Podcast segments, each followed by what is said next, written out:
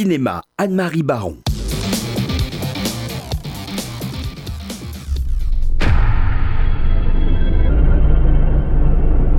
Tu es sûr?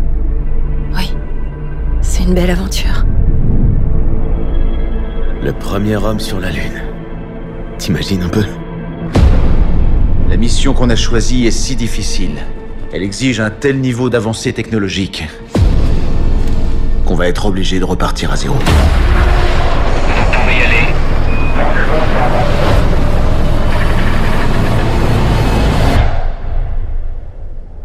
Le film de Damien Chazelle, First Man, fait revivre l'aventure exceptionnelle de l'astronaute qui a le premier posé ses bottes sur le sol lunaire.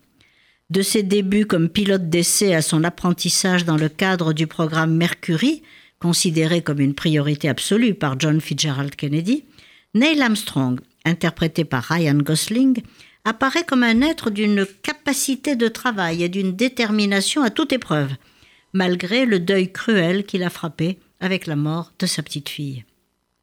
Évitant soigneusement l'héroïsation et le triomphalisme propres à ce genre de film, Damien Chazelle souligne plutôt les questions et les doutes qu'a suscité ce combat coûteux, estimé indispensable par Kennedy dans sa rivalité technologique avec l'URSS. Ce père de famille si ordinaire va en faire un exploit, une victoire personnelle sur l'adversité et un triomphe pour son pays. Vous savez, un petit pas pour l'homme, un pas de géant pour l'humanité.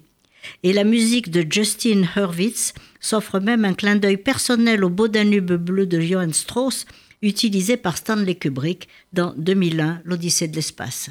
Autre film.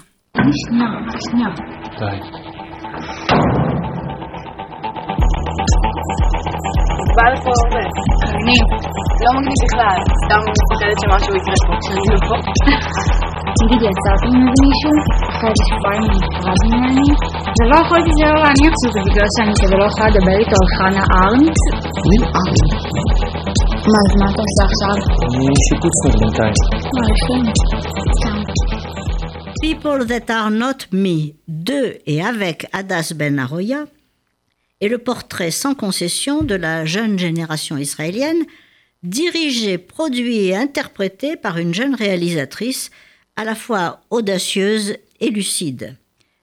Alors c'est l'histoire d'une jeune fille, Joy, qui marche d'un pas déterminé dans les rues de Tel Aviv. Elle a un chagrin d'amour qui la ronge et elle poursuit son ex de ses appels.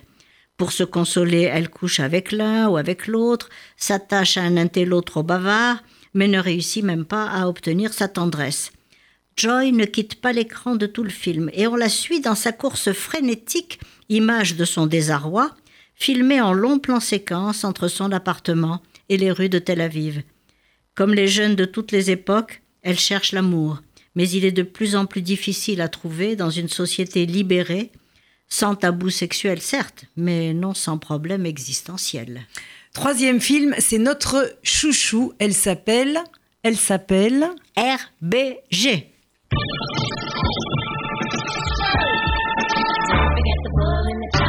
We welcome today Justice Ruth Bader Ginsburg. She's become such an icon. Do you mind signing this copy? I am 84 years old, and everyone wants to take a picture with me. Notorious RBG. Yeah, yeah. When you come right down to it, the closest thing to a superhero I know. Ne manquez pas surtout RBG de Betsy West et Judy Cohen, le portrait d'une femme incroyable, Ruth Bader Ginsburg, 85 ans, juge à la Cour suprême des États-Unis depuis 1993 où elle a été nommée par Clinton. Alors que cette instance risque aujourd'hui de tomber entre les mains des républicains, RBG reste une infatigable démocrate. Posée, opiniâtre, stratège de premier ordre, toujours hyper compétente sur le plan légal. Elle s'est battue pour les droits des mères veuves, divorcées ou célibataires, le droit à l'avortement, les libertés individuelles, avec une obstination inlassable et elle continue à se battre et à travailler jusqu'au moment, dit-elle, où elle ne le pourra plus. Ce qui ressort de ce documentaire remarquable, c'est l'image d'une femme, partie de zéro, passée par Harvard et Columbia, qui n'a jamais eu peur de rien, l'un des derniers bastions d'un système en danger.